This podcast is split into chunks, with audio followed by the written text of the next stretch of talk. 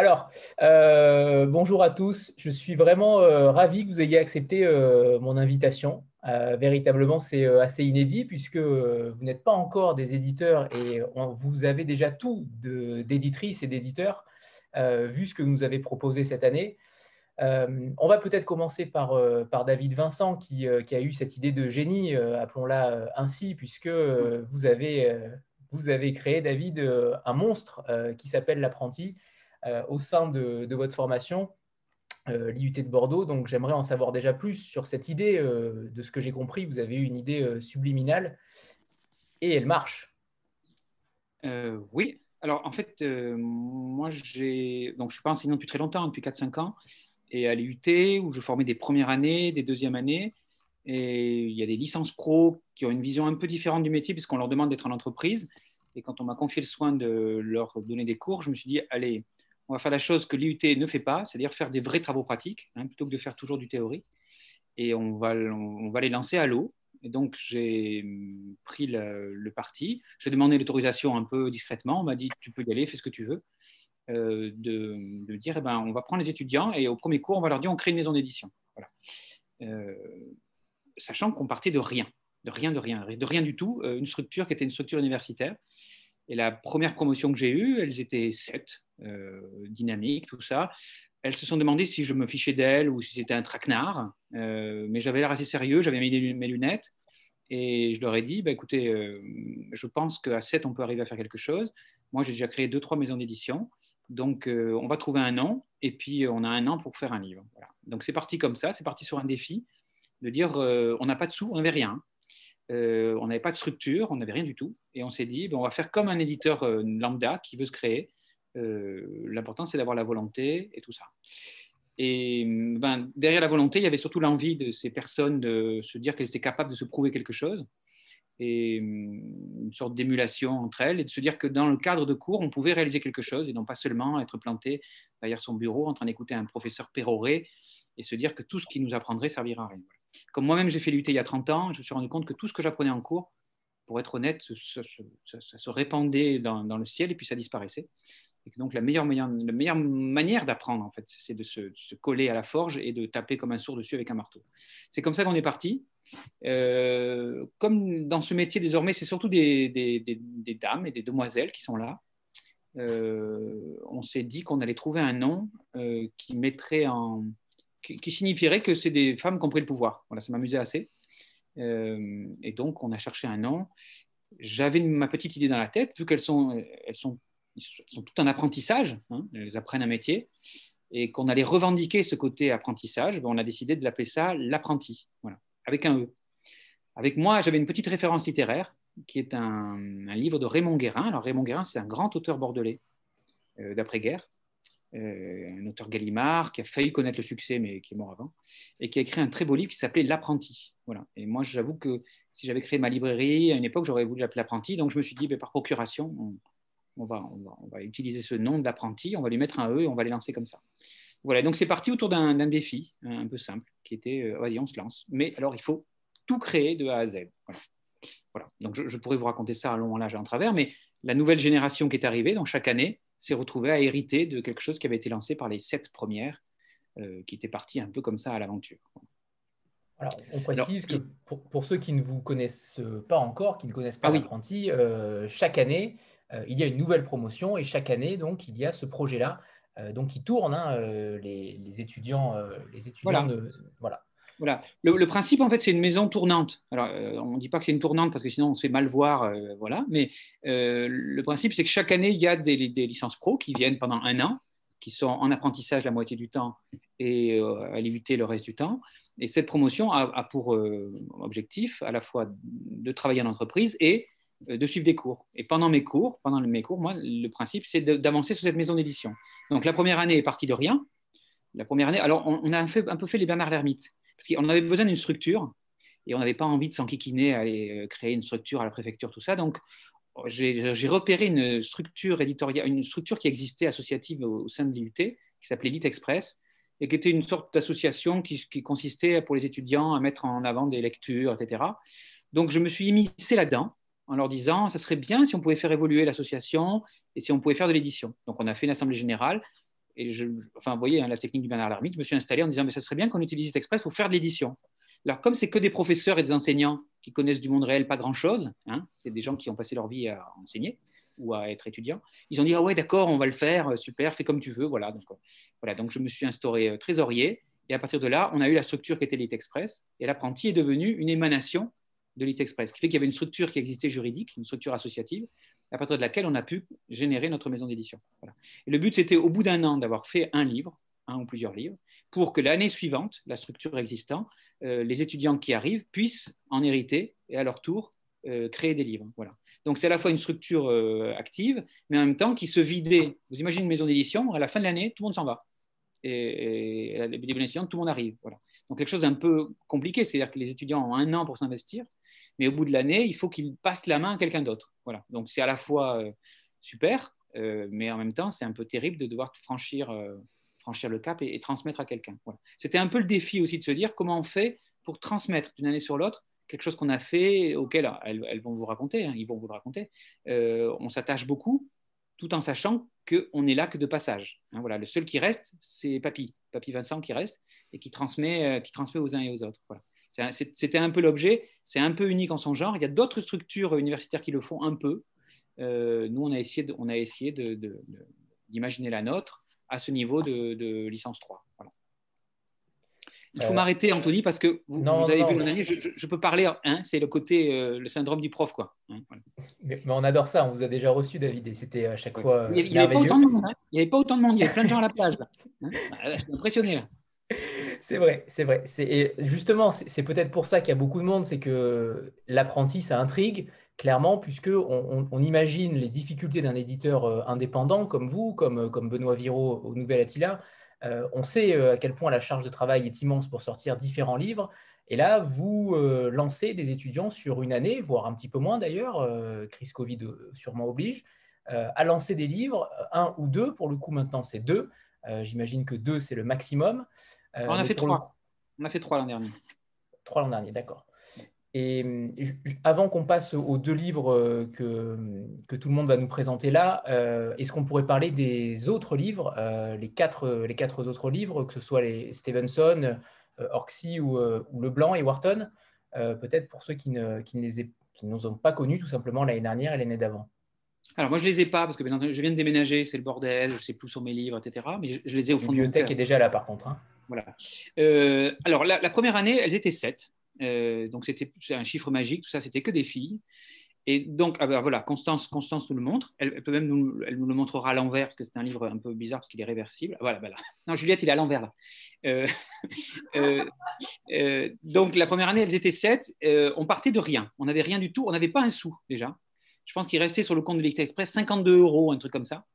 Donc on n'avait pas un sou, on n'avait rien, et il fallait trouver un livre. Et miracle, dans mes lectures, je tombe sur euh, une grande nouvelle d'Edith Wharton, donc grand écrivain américain, écrivaine américaine du début du XXe siècle, amie d'Henry James, qui a séjourné en France, une new-yorkaise, euh, qui, a, raconté comme ça, euh, de façon très drôle, très impertinente, très insolente, la vie, la, vie mondaine à New York. Et je suis sur une nouvelle qui mettait en scène des dames, des dames qui se réunissent dans un salon pour parler littérature. Et dans la nouvelle, je me suis rendu compte qu'il y avait sept protagonistes.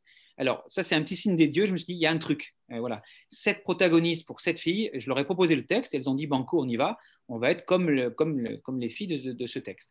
Et alors, donc, l'intérêt, ça a été d'avoir un, petit livre, hein, qui était une petite nouvelle. Il fallait, on n'avait pas de moyens beaucoup, donc on ne pouvait pas faire grand-chose. D'avoir un petit livre et d'en faire quelque chose. le défi, c'était ça. Voilà. Donc, il y a eu plusieurs défis à la fois. Il fallait à la fois euh, trouver une idée, parce que éditer une nouvelle, c'est pas évident.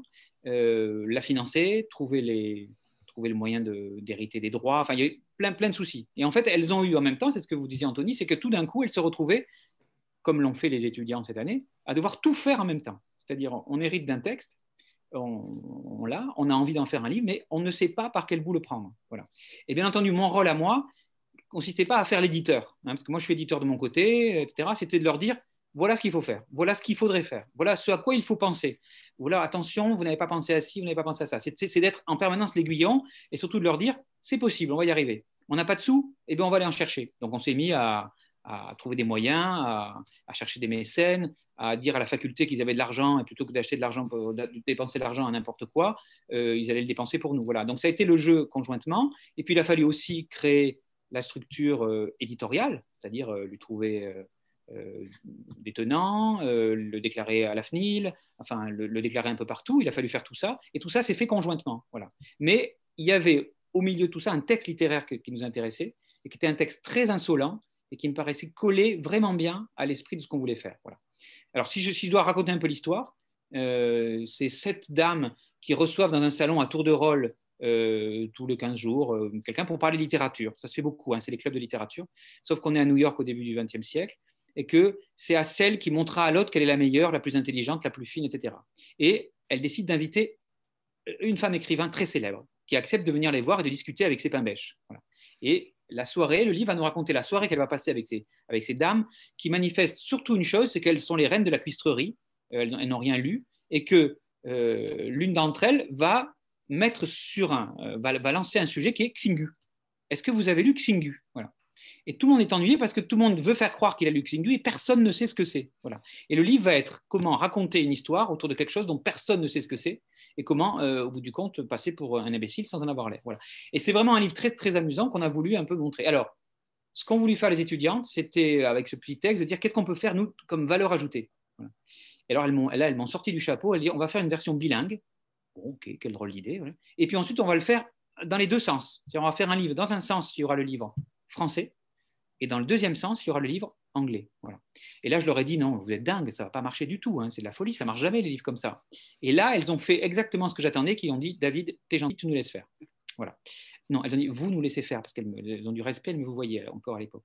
Et, elles se sont lancées comme ça pour dire on va faire un livre dans les deux sens, la traduction française et le, texte d'origine. Voilà. Euh, voilà. Et c'est un texte d'une insolence, d'une renderie réelle qui me paraissait coller avec euh, l'idée qui était la mienne, qui était si on débarque, qu'on est apprenti, qu'on est étudiant, on est à l'âge où on peut se permettre un peu ce qu'on veut, et on voulait un peu d'insolence comme ça. Voilà, donc on a commencé comme ça.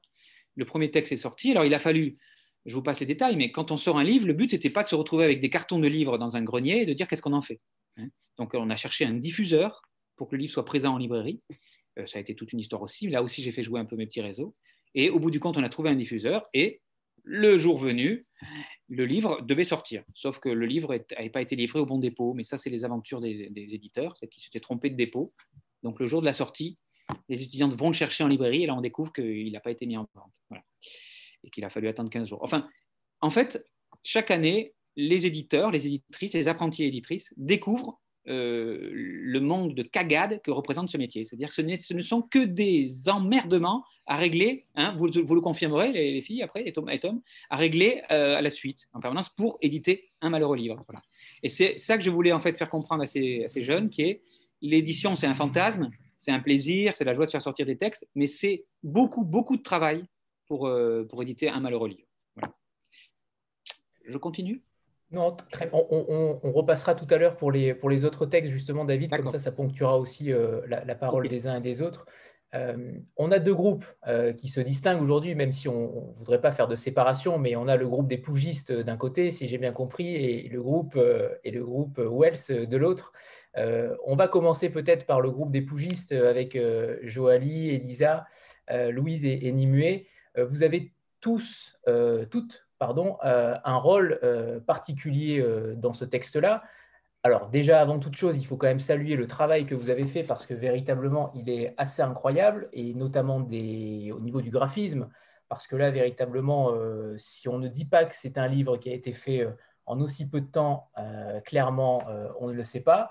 que ce soit sur les deux livres, véritablement, vous avez fait un travail incroyable mais vous êtes allé au-delà de simplement éditer un texte, puisque euh, vous avez fait beaucoup de choses dedans. On en parlera peut-être tout à l'heure, mais euh, que ce soit euh, tout simplement le, travail avec la note des éditeurs, la mise en page, les insertions à chaque fois avec les dates qui étaient extrêmement récurrentes, l'index aussi du beau monde qui est magnifique, pour coller au plus proche justement du journal intime.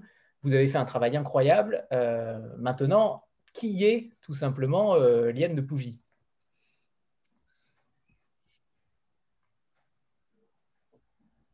On dirait les sœurs jumelles. C'est bon. Oui. Je sais que tu sais tellement bien en parler que. bah, avant de parler de, de Liane de Pougy, j'aimerais expliquer comment est-ce qu'on est arrivé à, à, choisir un de ces textes.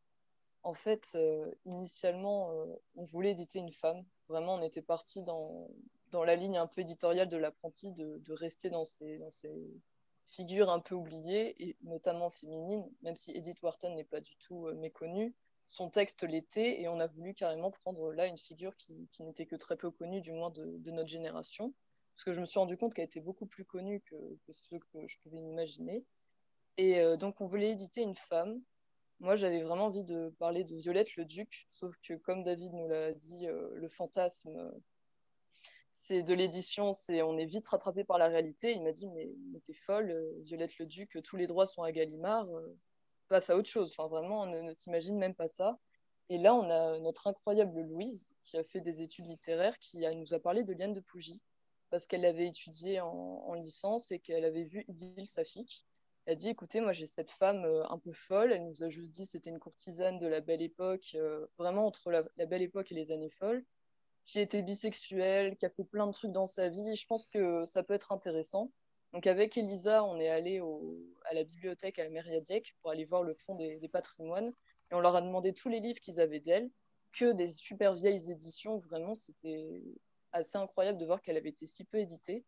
Et on a découvert un, personnage incroyable, enfin vraiment une, bah, du coup une courtisane euh, du beau monde euh, qui, euh, qui a été dans les extrêmes tout du long de sa vie, qui, euh, qui a tout fait en fait. Elle a été auteure, elle a été danseuse, elle a été prostituée de luxe, elle a été femme, elle a été mère, elle a été divorcée, amante, bisexuelle, elle a vraiment tout fait. Elle est amie avec Cocteau, avec Sacha Guitry, avec des archéologues, euh, ennemis de Colette. Ça, c'était un peu mon, seul regret du personnage. Et puis, assez impressionnamment, elle a fait une grosse crise de culpabilité à la fin de sa vie. Elle est devenue nonne. Et elle s'est enfermée dans la religion et elle a, passé son temps à, à culpabiliser sur tout ce qu'elle avait fait. Et donc, ce personnage nous a énormément touchés parce que vraiment, c'était à la fois la figure un peu fantasmée du féminisme qu'on avait, de voir qu'elle était aussi libérée pour cette époque, mais aussi de voir qu'elle était quand même rongée par, euh, bah, par la société, qu'elle était euh, féminisme, mais avec un certain recul, on se rendait compte qu'elle avait quand même créé une revue euh, qui s'appelait L'art d'être jolie, où c'était vraiment tous les codes hyper stéréotypés de, l'époque qu'elle imposait à, à la figure d'une courtisane ou même d'une femme mondaine en général. Et c'est vraiment voir une femme avec autant de contradictions qui nous a autant euh, émerveillés. Donc voilà, c'est ça Liane de Pougy, c'est un immense bordel, si je puis m'exprimer ainsi, parce que ça s'y prête, et, une personne incroyable. Alors, je ne sais pas si Joali ou Elisa euh, veulent rebondir, mais euh, ce livre-là, Mes cahiers bleus, euh, justement, ça, c'est quelle période de Liane de Pougy? Qu'est-ce qu'elle dit dans ce journal intime? Qu'est-ce qu'elle évoque? Euh, Quelle thématique euh, elle aborde? Elle évoque un petit peu tout ce qui se passe euh, vraiment dans le milieu demi-mondain de la belle époque et des années folles. Hein. On la suit vraiment euh, au terme de nombreuses années. Et euh, ce qui est très intéressant, c'est de voir un petit peu justement comment ça se passait à l'époque euh, entre les artistes du milieu. Elle était, euh, elle était suivie, par, elle était la muse vraiment de très nombreux artistes. Ce qui nous a interpellés aussi, c'est que par exemple, Marcel Proust s'en est inspiré lui-même quand même pour créer le fameux personnage d'Odette de, de Crécy dans À la recherche du temps perdu. Et on s'est rendu compte vraiment au fil de la lecture qu'elle euh, qu a inspiré beaucoup d'autres auteurs, des peintres, enfin elle posait nue aussi pour des peintres. Elle a fait énormément de, choses euh, vraiment dans sa vie et vraiment comme disait Nimue tout à l'heure, ce qu'on a voulu mettre en avant euh, chez, chez Liane de Pouilly, c'est cette femme en fait vraiment pétrie de, contradictions et cette femme qui, qui, est quelque part qui est contemporaine. Alors lui, ça s'est passé il y a très longtemps et finalement on a voulu la remettre au bout du jour parce que c'est tout à fait contemporain, on a le droit d'être on a, le droit, on a le devoir même en tant que femme d'être ce qu'on veut, de, pouvoir passer par tellement de, de, périodes dans notre vie, parce que comme elle le disait, elle a été mère aussi, malheureusement, bon, elle a perdu son fils euh, durant la guerre. D'ailleurs, elle a eu beaucoup de regrets dans ce livre, elle en a pas mal parlé, enfin, elle a fait un, passage qui était extrêmement émouvant, euh, justement, où elle parlait de, son fils en disant euh, qu'elle ne l'a pas assez aimé et qu'elle a été plus femme que mère. Et ça, je pense que ça peut parler à de nombreuses personnes parce que euh, il y a beaucoup de femmes qui se sentent justement femmes avant d'être mères et aussi l'inverse. Et je pense que vraiment, Liane de Pougy, ce qu'on a vraiment, vraiment voulu mettre en avant en rééditant ses mémoires, c'est ça. C'est la femme d'hier, c'est la femme d'aujourd'hui. C'est une femme, tout simplement. Alors, par rapport à vos, à vos différentes casquettes, euh, j'aimerais bien entendre Elisa sur le travail graphique parce que véritablement, elle est en train de faire la moue. Mais, mais, mais, Elisa, ce que, ce, que, ce que tu as fait, c'est quand même assez euh, faramineux de ce que j'en sais de l'édition, en tout cas. Euh, on parlera peut-être des difficultés financières parce que véritablement, on a deux ouvrages qui sont différents. On a le Wells qui est un petit peu plus petit mais qui comporte des rabats. Donc j'imagine que la question financière a dû être euh, importante aussi. De l'autre côté, la couverture du Pougy est beaucoup plus euh, euh, travaillée, beaucoup plus soignée avec cette, cette relure un petit peu dorée. justement, j'imagine que ça a, dû être, dû être pris en compte dans vos questions financières par rapport au, coût de, au coût de l'ouvrage. Oui, on a été assez ambitieux, ambitieuse de ce côté-là. Hein. On voulait à tout prix ce marquage à chaud. Euh, et finalement, on a, réussi à l'avoir, mais c'est aussi euh, grâce à l'aide de, des gens qui ont participé à la cagnotte euh, Litchi qu'on a, faite. Et du coup, on est ravis parce que vraiment, on y tenait absolument. Et, oui, en fait, tout simplement pour le graphisme de mes cahiers bleus, j'avais envie, on avait envie de témoigner surtout de l'époque des années folles, et, de la belle époque et des années folles. Euh, et, donc voilà, je, me suis inspirée euh, du célèbre euh, affichiste Alphonse Mouchat pour, ses, illustrations d'art nouveau. Et, voilà, j'avais envie de les mélanger avec des choses un peu plus, géométriques pour, aussi témoigner des années folles.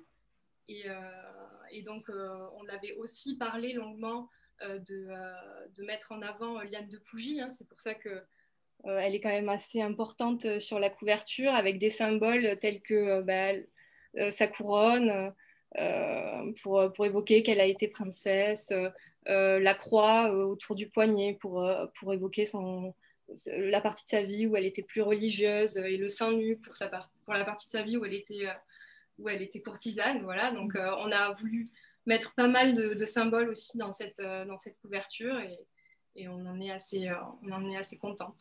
Et je peux vous dire que c'était des heures et des heures de Zoom. Hein. Vraiment, Elisa ne dormait plus en fait. Hein. Ah oui, il y, a des moments, euh, je ne savais plus où donner de la tête. mais, mais, voilà, c'est vraiment quelque chose qu'on a travaillé ensemble. je leur ai envoyé plein, plein, plein de, de, tests avant de, avant de définir cette, cette couverture finale. Et, et voilà. Oui, et puis surtout, euh, nous, on avait un regard extérieur. Du coup, on te disait, ah, ce serait bien si euh, tu remontais un peu ça, tu baissais un peu ça. Et toi, tu disais, oui, enfin, je l'ai refait quand même 400 fois. oui, il y a un moment, euh, ça, ça je vais le dire, ça me gonflait. J'étais, ah, mais ça ne leur va jamais. Moi-même, j'ai l'impression d'être perfectionniste. Mais alors, elle, c'est. Mais en fait, voilà, je, je, suis contente qu'elle l'ait fait parce qu'aujourd'hui, on peut, enfin, voilà, on peut en être fier, je pense. Et je vois qu'il y a beaucoup de personnes qui, qui l'aiment, cette couverture. Et ça me fait, ça me fait vraiment plaisir. Donc, c'est vrai qu'on ne se rend pas compte, mais des fois, le moindre détail compte. Hein. Des fois, à 2 heures du matin, hein, on s'envoyait, parce qu'on a un petit grain, hein, mais on s'envoyait des, vraiment des messages sur Messenger et on se disait Oh, écoute, la taille du chapelet, là, ça va pas. Moi, je vois un petit peu plus grand. Non, mais je pense qu'il faut mettre un petit peu plus petit et mettre le sein nu un peu plus en avant. Oui, mais dans ce cas, enfin, c'est vrai qu'on s'est rendu compte que c'était un travail de titan. Mais bon, on est passionné, donc euh, on est là pour ça, quelque part. Mais au final, c'est vrai que c'est du détail, du détail, du détail. Et ça, c'est vrai qu'on ne s'en rend pas forcément compte avant mais après, c'est bon, c'est un plaisir. Hein. c'est un plaisir une fois que la couverture est là, qu'on reçoit les livres. Mais c'est, c'est la frétillance ultime, quoi. Hein. c'est, sûr. Le mot frétillant, c'était obligatoire euh, ce soir, ah euh, Il fallait le passer. tu me connais. Très bien. Euh, par rapport à, tout ça, Louise, euh, tu as fait la maquette euh, de ce que j'ai, en tout cas, tu t'en es occupé. Est-ce que tu peux nous parler un petit peu de ce travail-là, même si vous avez, j'imagine, travaillé tous les pôles ensemble Dis-nous en plus sur, la maquette. Pour l'achat de graphique, donc ça a été vraiment un, travail commun, notamment pour, pour la police. Donc il me semble que c'est Nimue et Joëlie qui avaient lu un livre avec une police qui leur plaisait énormément. Donc ça a été tout un travail pour euh, retrouver le livre, retrouver la police. Donc ça c'était aussi un beau boulot, mais euh, donc euh, final, on l'a trouvée. Donc, c'était une police qui nous plaisait beaucoup. Elle avait pas mal d'empattement, donc ça correspondait à l'effet un peu journal qu'on voulait. Et après, donc ça a été beaucoup de travail aussi commun sur les pages de garde, les pages de fin, donc les relire, les relire, les faire lire, euh, donc ça, c'était, c'était chouette, mais c'était beaucoup de boulot. Et après, la maquette, moi, je l'ai fait parce que c'est ce que je fais, euh, ce que j'ai appris cette année à faire euh, pour mon apprentissage. Donc ça collait bien aussi avec ce que je faisais et ça avait plus de facilité, on va dire.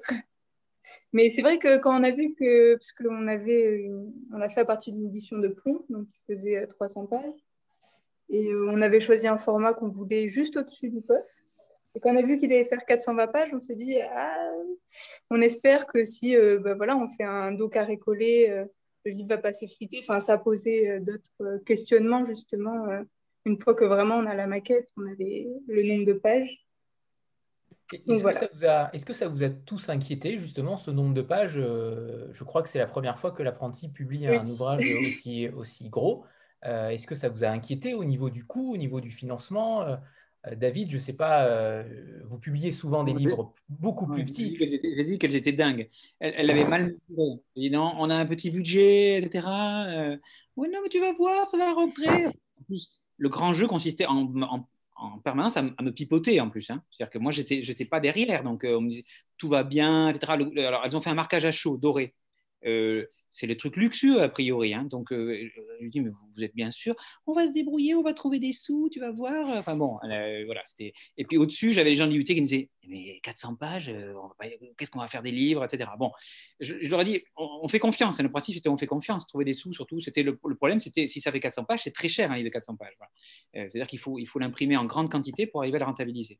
Donc le jeu était là. Mais à partir du moment où ne lâchait pas ça, parce que c'est aussi le truc, c'est savoir jusqu'où elles veulent aller. quoi si je faisais un peu ou en disant attention et qu'elle faisait un pas en arrière, ça allait. Mais c'était à chaque fois que je faisais ou, bon, ça ne les inquiétait pas plus que ça. Voilà. Euh, bon, il y, a autre chose qu'elles n'ont pas dit hein, aussi, hein, qui, est, important, c'est que euh, quand elles ont choisi Liane de Pougy, parce que c'est la première fois, une année que des étudiants proposent. Habituellement, c'est moi qui propose les textes, parce qu'ils n'ont pas, sont arrivées avec leurs textes. Et puis, elles se sont rendues compte en début d'année, elles ne disent pas les coquines, mais que le livre allait sortir chez un autre éditeur. Et alors là, c'était tard quand même, en janvier.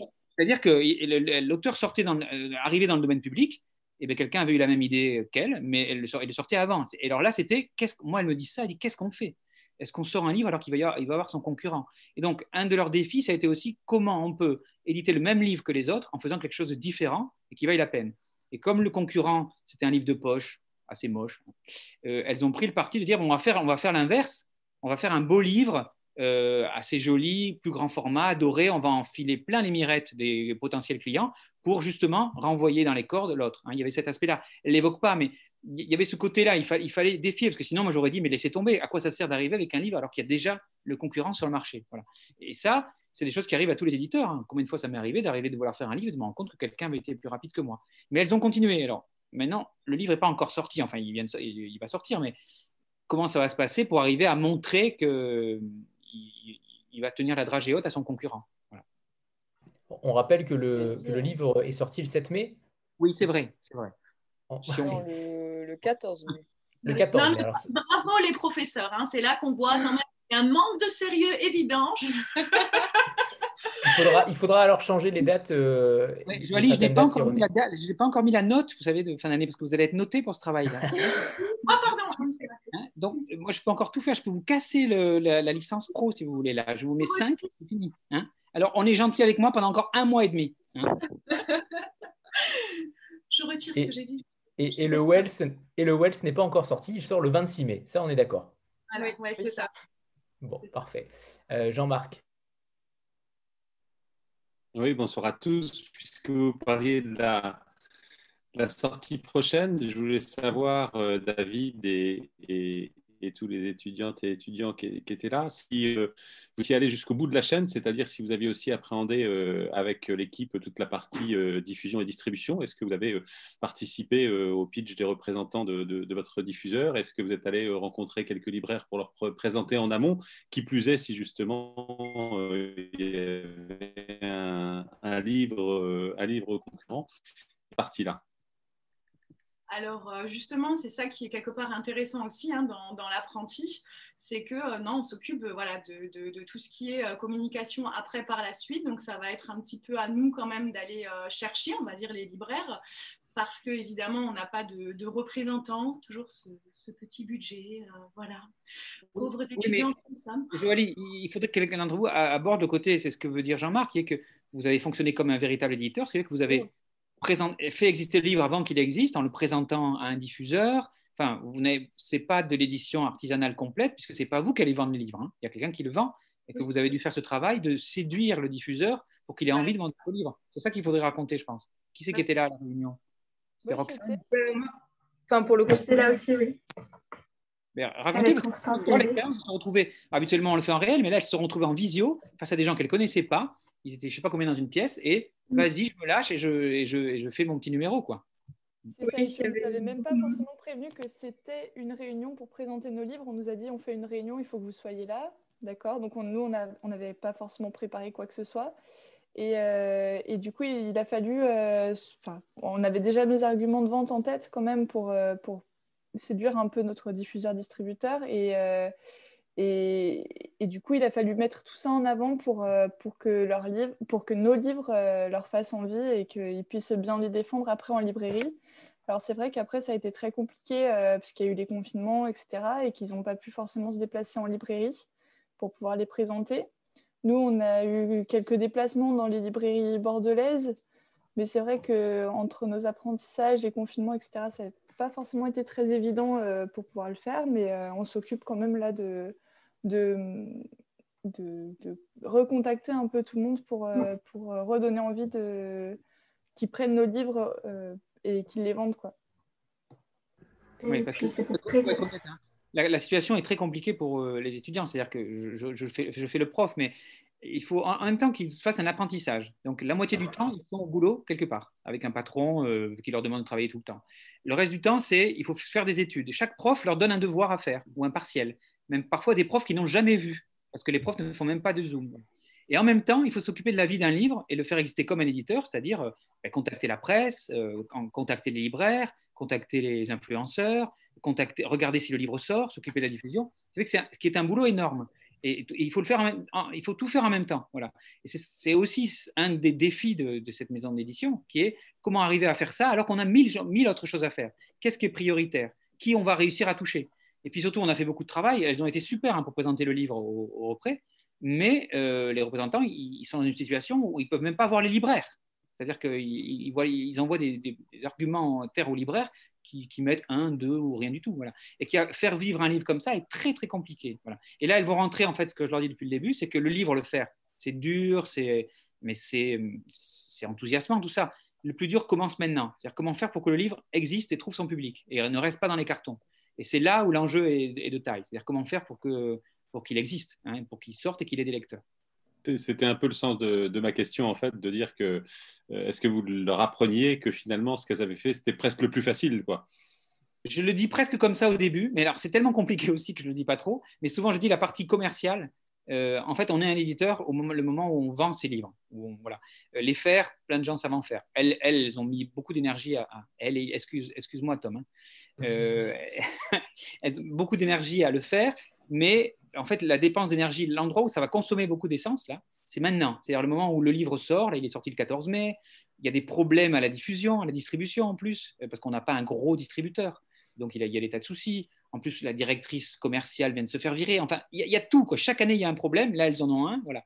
Et qu'il va falloir euh, aller voir les libraires en leur disant Pourquoi vous n'avez pas mon livre? Il est bien mon livre, commandez-le. Voilà. Et cette façon de le faire exister. Et puis, des clients vont débarquer en librairie en demandant le livre. Et les libraires vont leur dire Je ne connais pas l'apprenti. Hein.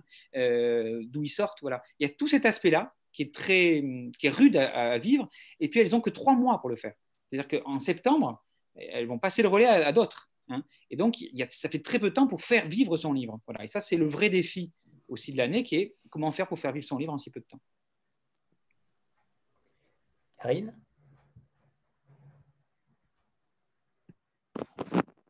Oui, bonjour à tous. Euh, est-ce que ça serait possible de nous parler un petit peu de la préface euh, de ce roman?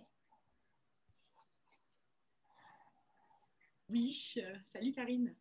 Eh ben, écoute, nous, on a vraiment voulu que ce soit Franck Buis, parce que au départ, c'était la première chose qui nous est venue, c'est on voulait un homme pour parler d'une femme. On s'est dit qui mieux qu'un homme finalement pour parler d'une femme? Et même en fait, si l'époque, euh, elle était importante, euh, parce qu'on était toutes euh, vraiment assez intéressées, en tout cas notre groupe, à part voilà, la, belle époque et les années folles, on voulait quelque chose de beaucoup plus littéraire qu'historique. Hein. donc, donc, vraiment un auteur, un auteur, quelqu'un qui ait une belle plume, qui sache vraiment faire entendre la femme quelque part aux multiples visages, bah, qui était Liane de Pougy. Et on a vraiment beaucoup aimé d'ailleurs que ce soit un Bouis dans, sa préface, euh, l'a tellement bien dit. Euh, il, a, intitulé ça Les métamorphoses d'une liane, et c'est exactement ça. Et il s'est imposé très vite. Euh, moi, j'avais déjà eu l'occasion, enfin, j'avais eu la chance de le rencontrer au Festival du Livre il y a, deux ans, je crois, si je ne me trompe pas, l'occasion d'échanger un petit peu avec lui par la suite, du coup. Et, et, en fait, on a tout un petit peu exposé nos idées quand on a commencé à se dire, bon, qui c'est le fameux moment, qui va nous faire la préface Comment ça va se passer? Ça, c'est vrai que c'est un moment aussi intense. Et euh, alors, c'est vrai que j'avais proposé Frank Guis, que Nimue aussi euh, aime beaucoup. Hein, euh, qui, elle adore aussi les romans de Frank Guis. Les filles connaissaient aussi.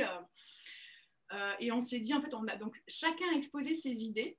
Et, et finalement, c'est vrai que c'est tombé, tombé, sur le lyrisme de, la plume de Franck, quelque part. et Elisa et Louise nous ont fait confiance euh, on, s'est fait confiance en fait voilà, c'est un peu ça le travail éditorial, c'est vraiment de, se faire confiance et euh, vraiment ça, ça, tombé sous le sens que ce soit finalement Franck Bouis qui écrive ça. Et alors c'est pas parce qu'il nous a écrit la préface, mais vraiment je, voilà, je la trouve très belle et il a vraiment vraiment su en parler et donner, euh, donner vraiment mouvement à, l'idée, l'idée quelque part qu'on avait nous de Liane quand il nous a renvoyé la préface. Euh, on était hyper heureuse. Je veux dire, on sautait dans tous les sens. On s'est dit, voilà, c'est exactement ce qu'on voulait dire de Liane de Pougy. C'est exactement ce qu'on voulait montrer euh, en rééditant Liane de Pougy, en rééditant cette femme. Voilà. Je ne sais pas si j'ai répondu à la question. Oui, Si, si, si, c'est justement parce que c'était une plume assez exceptionnelle et je trouvais ça incroyable d'avoir réussi à, le convaincre. Donc, euh, ah, Il a été très généreux d'ailleurs parce qu'il nous l'a fait gracieusement il y avait un truc amusant parce qu'elles avaient, ce, elles avaient ce truc, elles, viennent en cours un jour, elles me disent Ça y est, on va peut-être avoir une préface de Frank Bouis.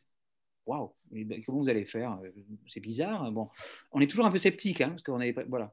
Et le coup, c'était, euh, on le dit au diffuseur, il dit mais ah, c'est un super argument, Frank Bouis. Quand on va dire au libraire, il y a Frank Bouis. Sauf que, bah, c'était pas sûr. Voilà. Donc on leur disait mais mettez-le sur la couverture, mettez-le sur l'argumentaire. Elles disaient mais on va le mettre, mais s'il nous le fait pas, on fait quoi? Alors, il y avait, c'était, voilà, toujours été jusqu'au bout, il fallait attendre. Moi, je leur dis, est-ce qu'on le dit, est-ce qu'on le dit pas? Est-ce que, voilà, si on annonce Frank Bouis partout et qu'au dernier moment, il dit, j'ai pas le temps? Il y avait aussi ce petit suspense qui était, euh, on, obtient une grande signature qui légitime le projet et on n'est pas sûr de l'avoir. Voilà. Alors, heureusement, Joali a fait des pieds et des mains, surtout des mains, euh, pour, euh, pour, l'obtenir. Mais voilà, c'est l'enthousiasme de la, de la, de la jeunesse. Frank Bouis a été, je pense, aussi séduit par cette sorte de, ferveur de jeunesse de dire, bah, après tout, pourquoi on ne demanderait pas à Franck Bouis, euh, un homme, de parler d'une femme quoi? Une femme qui a beaucoup aimé les hommes hein, mais, et les femmes. Mais euh, voilà, qui est, cette, cette, dimension-là. Et, c'est la première année qu'on a quelqu'un qui ose, qu'on ose comme ça solliciter quelqu'un d'important. Parfait. Alors, on parlera peut-être des, des, questions communes aux deux groupes tout à l'heure, mais j'aimerais qu'on passe à l'ouvrage de Wells. pour le coup, c'est donc quatre nouvelles traduite par euh, Roman Baleno, Juliette Bizali et Élise Tellier, et la préface de Véronique Béguin, qui est donc professeure, je crois, euh, aussi à l'IUT, euh, et traductrice. Ah pas, professeur à l'IUT Pas l'IUT, professeur. À l'Université Bordeaux-Montaigne. D'accord, donc on reste, donc on reste à Bordeaux. justement, alors pourquoi, pourquoi avoir choisi d'éditer Wells, Constance par exemple, puisque je sais que tu le, tu le, portes haut et, fièrement, ce livre-là. Voilà. Et malheureusement, on les voit. Mon nom dedans. On ne voit pas en visio euh, les, les, précisions de la couverture, mais euh, il y a ce petit cercle, ces cercles qui se mettent. Ouais, voilà, magnifique. Yes. Alors, pourquoi justement Wells?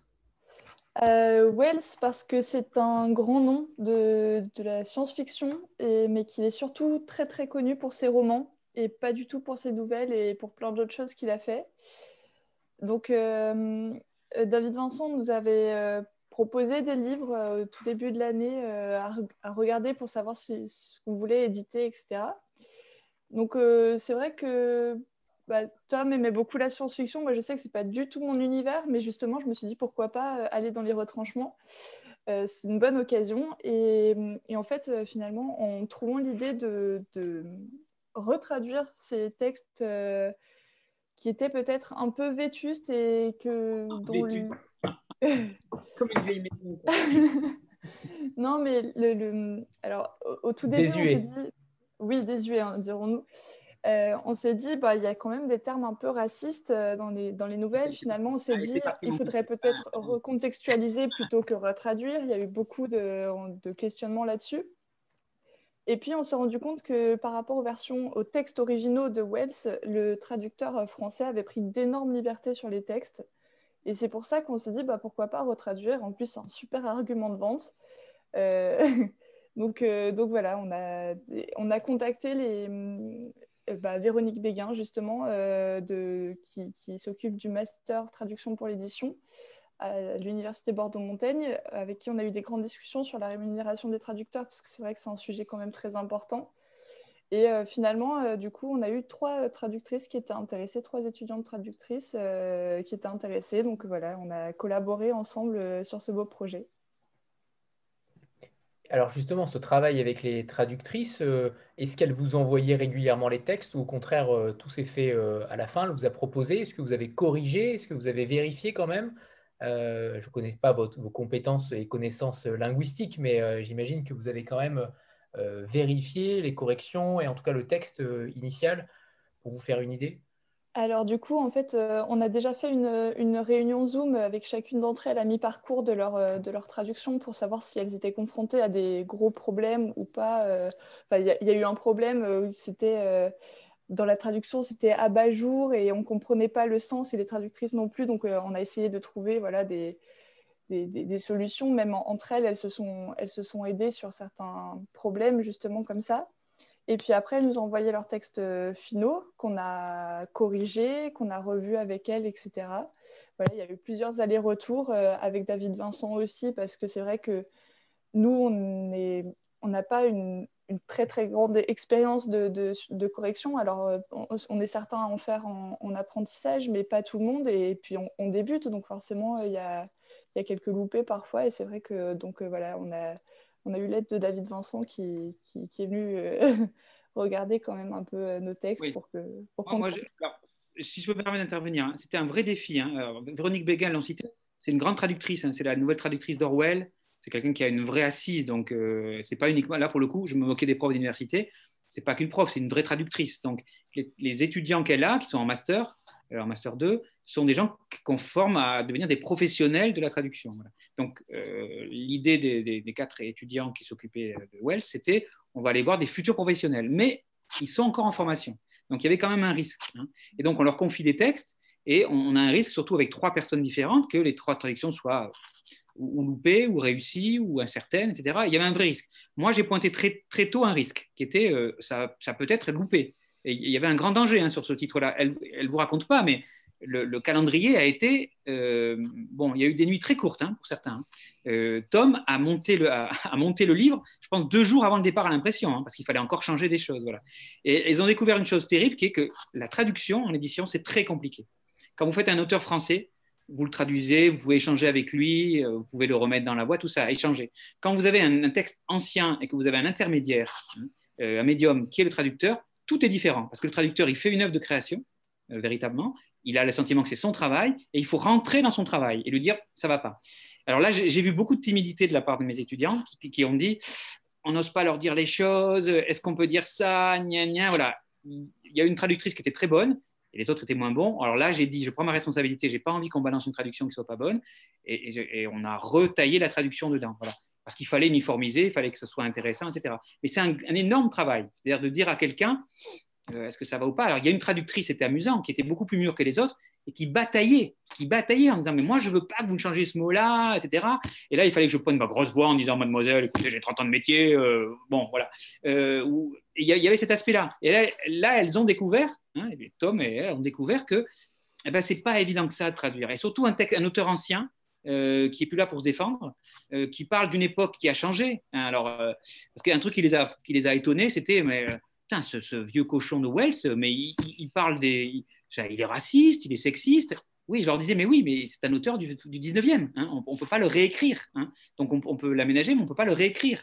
Et ça les choquait de dire, mais comment, comment on va faire Comment on peut employer ce mot-là etc. Et tout l'enjeu était comment faire pour ne pas trahir Wells et en même temps le rendre contemporain, accessible euh, à des lecteurs d'aujourd'hui. Voilà. Je pense que la mission a été plutôt bien accomplie. Mais très honnêtement, ça a été tendu jusqu'au bout. Hein. C'est le projet qui m'a fait flipper, moi. Parce que euh, trois semaines avant, euh, le texte n'était pas bon. Il n'était pas prêt à partir à l'impression. Et, clairement, il y a une difficulté supplémentaire. Vous en parliez, les trois traductrices. Ces trois voix différentes, donc l'uniformisation de, la traduction, elle est, elle, elle est forcément différente aussi. Donc ça aussi, ça a dû être un sacré défi euh, d'uniformiser tout ça. Honnêtement, c'est même un défi impossible à remplir. Hein. C'est-à-dire que la traduction, c'est passionnant à faire. Hein. J'espère que ça, je pense que ça les a passionnés, les étudiants, hein. euh, de se rendre compte que euh, quand on lit des textes étrangers, tout le travail qu'il y a derrière est invisible. Et là, quand on se colle à un texte, on se rend compte que c'est un énorme travail. Et alors, lisser trois traductions, quatre traductions différentes, là, il y avait quatre textes, honnêtement, c'était mission impossible. Parce qu'il y en a une qui était vraiment très bonne, vraiment très très bonne, qui avait l'instinct, et les autres qui étaient plus timides. Donc, ceux-là, il fallait leur dire ben non, là, là allez, le temps n'est pas bon, ou il faut, voyez, où il faut remettre le truc, ou il faut remettre du rythme. Et c'est là où l'éditeur s'engage, c'est là où éditer de la littérature étrangère, c'est un travail éditorial fort. C'est de dire, je m'implique dans la traduction. Je suis capable de dire, là, le temps que vous utilisez n'est pas bon. Euh, là, je trouve que ça manque de jus. Voilà. Alors, ils l'ont fait, elles l'ont fait alors, parfois, je me souviens de Constance en train de m'envoyer des messages. On n'en peut plus, on n'en peut plus. La traductrice, elle est méchante. elle nous parle mal. En plus, elle veut, qu'elle veut, elle veut se faire payer. Alors qu'on avait négocié pour pas payer, etc. Voilà. Euh, il y avait une vraie tension hein, parce que la traductrice, dès qu'on sentait, dès qu'elle sentait que les, apprentis euh, la poussaient un peu, elle rappelait hum, Je vous rappelle que je fais ça gratuitement.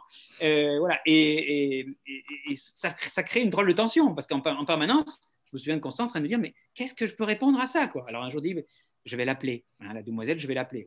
Mais euh, voilà, et, ça, c'est ça, c'est les surprises, c'est les surprises du métier. C'est-à-dire que les apprentis découvraient que, bah, ok, on a une super idée, on fait retraduire, mais c'est pas aussi simple que ça. Voilà. Et puis d'autant que Véronique Béguin, oh, oh, elle les a pas aidés. Hein. Alors, elle a lu la traduction, elle a dit, c'est pas terrible. et puis après, On a bien fait de ne pas inviter les traductrices. un autre sujet, parce que vous auriez la version de l'autre côté, parce que moi, ce que j'ai pas dit aux apprentis, c'est ce qu'on ce qu'on me disait de l'autre côté. Hein. Oh, ils nous pressent, ils sont super, ils nous, ils nous, harcèlent, il faut, on nous écrit deux fois par jour. Alors que moi, on me disait non, mais elles ne répondent pas à mes mails. Alors, Constance envoyait un mail, deux mails, trois mails, et l'autre, elle m'écrivait en me disant vous ne pouvez pas lui dire de me laisser tranquille. et, et alors, en plus, c'est ça, et vous aviez des délais à respecter, donc forcément, euh, il fallait agir vite. Euh, et vous, vous, ne pouviez pas euh, au dernier moment changer de traductrice. Donc vous étiez aussi un petit peu pris par, euh, par cela et forcément ça a dû être très compliqué.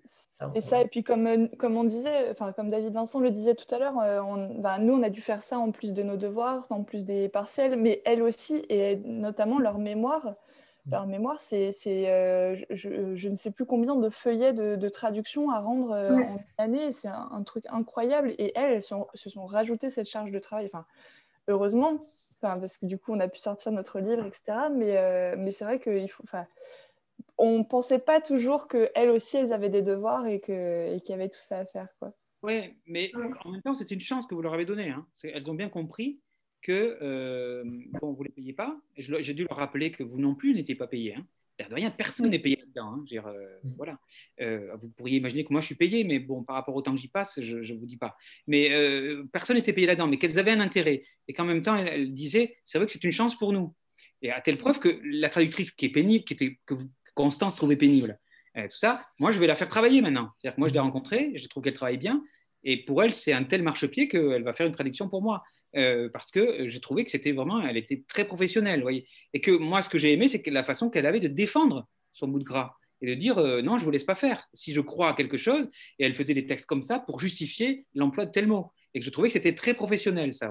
Donc, vous voyez, l'air de rien, euh, malgré la difficulté, euh, la fameuse traductrice qui doit élever des chèvres. Non, elle n'élève pas des chèvres. Maintenant, elle, elle, a compris. Et moi, ce qui me plaît, c'est que les apprentis, l'air de rien, avec cette idée d'aller chercher des traducteurs dans la faculté à côté, c'était on crée, on tisse un lien entre des gens qui sont à qui, a priori, la société ne fait pas encore confiance en leur disant vous êtes étudiant. Et moi, ce qui m'intéresse, c'est dire elles sont, ils sont étudiants, étudiantes, certes, mais euh, ils ont du culot, elles ont de, l'intérêt, elles ont de la passion, et ça, ça vaut absolument tous les diplômes et toute l'expérience. Et, ça l'a prouvé, c'est-à-dire en, allant chercher des néo-traducteurs, alors qu'elles auraient pu, l'année précédente, ça avait été le cas, on était allé chercher quelqu'un de confirmé. Là, elles ont dit, on va aller chercher quelqu'un qui est comme nous, qui n'est pas confirmé, mais qui va compenser son manque d'expérience par un investissement, parce que malgré le travail qu'ils ont à côté, ils vont le faire. Voilà, oui, je suis fervent. Et puis, il faut savoir qu'elles, euh, elles avaient besoin de nous aussi parce que les traducteurs, pour, euh, avoir droit aux aides de, traduction, euh, il faut qu'ils aient déjà publié un texte avant, avant de demander cette aide. Et du coup, voilà, maintenant, elles ont toutes les trois au moins un texte à leur actif et elles pourront bénéficier, enfin, candidater à ces aides. voilà, elles pourront rentrer dans les, dans les petites cases pour en bénéficier. Quoi. Tout à fait. Oui, et puis ça, ça permet aussi de faire une sorte de double apprenti, un, crossover entre les apprentis traductrices et nous, et c'est assez. On apprend tous ensemble. On était sur la même échelle au moins. Quoi. On, pouvait euh, discuter euh, d'égal à égal, entre guillemets, même si nous, on avait un rôle un peu plus, euh, un peu plus où il fallait tout chapeauter, etc. Voilà. Vous, avez, surtout de c'est ce qui était intéressant, vous avez une responsabilité. C'est-à-dire bout du compte, le livre doit sortir, on a une responsabilité par rapport au distributeur, par rapport au libraire à qui on dit telle date. C'est ça qui est, étonnant dans le livre, c'est que quand un livre sort à une date, qu'il va sortir fin mai, le livre il est dans les tuyaux depuis des mois et des mois et que le compte à rebours avance. Et régulièrement, je disais attention, le rétroplanning, vous en êtes tout. Et que là, en se rajoutant cet élément de traduction, on, rajoutait un, étage de plus à la fusée. elle allait être encore plus lourde à faire décoller. Hein. C'est là où la, tension était très forte. Mais la, fusée était plus lourde, mais plus intéressante, parce qu'on aurait pu reprendre une vieille traduction d'avant-guerre.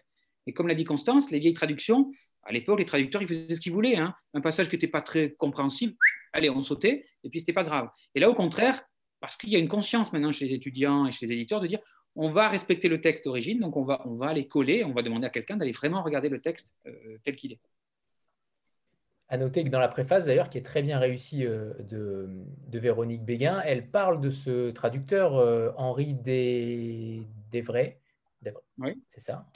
Euh, qui D'ailleurs, Wells faisait l'éloge justement des traducteurs français pour le coup. Donc j'ai trouvé la préface qui contextualisait très bien justement l'ouvrage. Ça, c'était très intéressant de, commencer pour ceux qui n'ont jamais lu Wells, en tout cas de se plonger déjà dans cette préface-là. Euh, ma question serait pour Juliette, parce que Juliette est apparemment la trésorière, euh, et c'est le nerf de la guerre euh, pour le coup dans l'édition. comment as-tu géré cette partie-là? Est-ce que comment l'argent est entré en ligne de compte? Est-ce que tu as été sévère ou au contraire tu as laissé un petit peu les vannes ouvertes pour pouvoir faire un petit peu ce que vous vouliez, notamment sur les rabats qui, j'imagine, ont pris de la place? Alors moi, je n'étais pas du tout sévère par rapport à ça. Juste, on a trouvé des solutions pour éditer ce qu'on voulait. Et notamment, je pense aux liens de Pougy qui, voilà, qui coûtait plus cher que le web. Parce que euh, même s'il n'y a pas de rabat, bah, il y a 400 pages euh, de marquage à chaud et tout ça.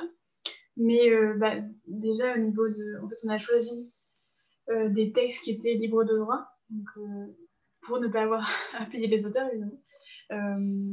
donc, ça c'est un coût vraiment en moins.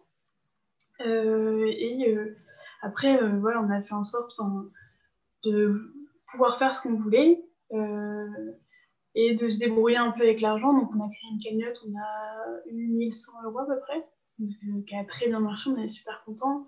On a aussi un peu d'argent, enfin, des livres de, de l'année dernière, des années précédentes. voilà, on, se paye comme ça. Et puis, euh, puis l'université euh, qui nous aide aussi un petit peu.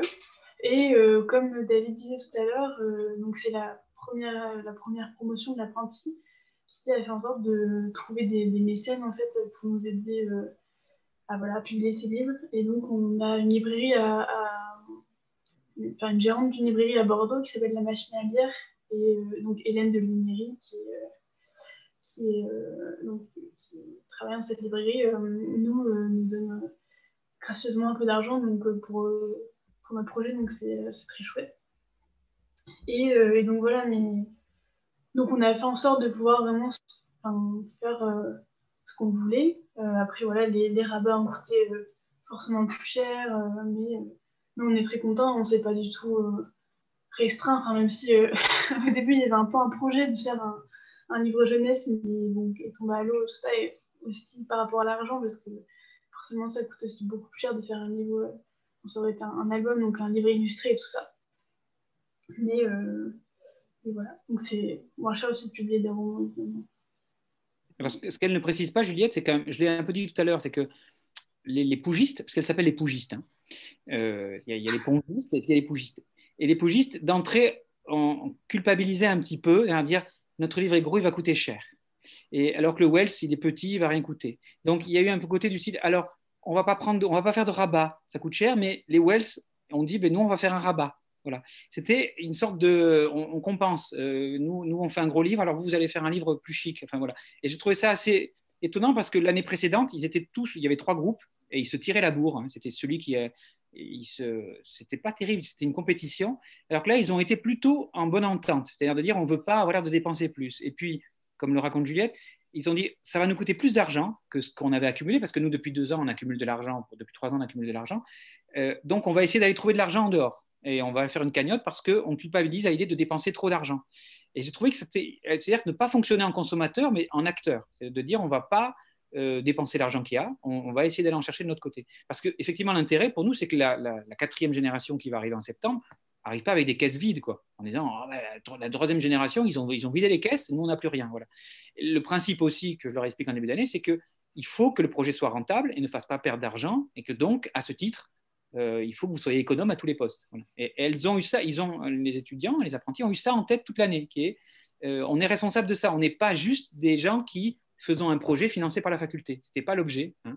Donc, euh, régulièrement, c'est ben, il faut faire les factures, il faut suivre, il faut voir où on en est, où en sont les sous, etc. Et ça, ça c'est un aspect intéressant parce que le métier éditeur, c'est ça. Hein. c'est passer son temps à regarder est-ce que je vais vendre assez de livres pour continuer le mois suivant? Et au moins, je leur ai transmis ça, qui est l'angoisse permanente de ce métier. C'est très, c'est très arbre-vengeur pour le coup. Pour le coup, on reconnaît, euh, on reconnaît l'esprit, votre patte, hein? David, justement sur, sur eux-mêmes. Donc, ça ne m'étonne pas. Mais conscient de ce côté un peu âpre, quoi, ce côté, cette, cette difficulté qui est, c'est pas, c'est pas gagné. Voilà, c'est pas parce qu'il y a des universités où l'argent, ou des projets où on donne de l'argent en disant allez-y, dépensez-le. Là, c'était pas ça. C'était euh, on va essayer de mériter en même temps et de, de, de, trouver ce qu'il faut pour avancer dans notre projet. Ça me permet de les féliciter devant tout le monde. Euh, pour le coup, euh, chacun d'entre vous, chacune d'entre vous, est-ce que ça vous a donné envie d'être éditeur? Est-ce que vous avez des craintes? Est-ce que euh, euh, vous voyez bien ce que fait David Vincent à l'Arbre Vengeur, Benoît Viraud, Nouvelle Attila, plus pour euh, très longtemps, mais, mais, mais, pour de nombreux éditeurs indépendants, en 2021, c'est extrêmement difficile de vivre. Est-ce que vous voyez prochainement éditer, éditer dans une maison indépendante. Est-ce que vous avez vu les difficultés qui s'y conféraient Et est-ce que vous vous sentez prêt pour le coup à cette aventure ou au contraire, ça vous a un petit peu euh, euh, calmé, en tout cas calmé certaines ardeurs, euh, et vous rendez compte à quel point c'est difficile? Bah, je peux bien commencer si vous voulez. moi, pour le coup, ça m'a. Au tout début, je me disais, ouais, je vais être dans une grande maison d'édition, je veux faire ci et ça, éditer des, des, des, livres, mais je pensais à Actes Sud, voilà, pour ne pas souffler le nom. Euh, et puis en fait, là, ça m'a vraiment donné envie d'être de, dans, une, dans, l'édition où, euh, où, on se lance des paris tout le temps, euh, pas seulement sur l'auteur, mais aussi sur, sur la maquette. Sur, alors, bon, j'ai pas trop travaillé sur la maquette, mais, mais voilà, de, vraiment se lancer des, vrais défis et de se dire comment on va pouvoir faire ça, on n'a pas l'argent ou on n'a pas le temps, et de finalement réussir à le faire, quoi.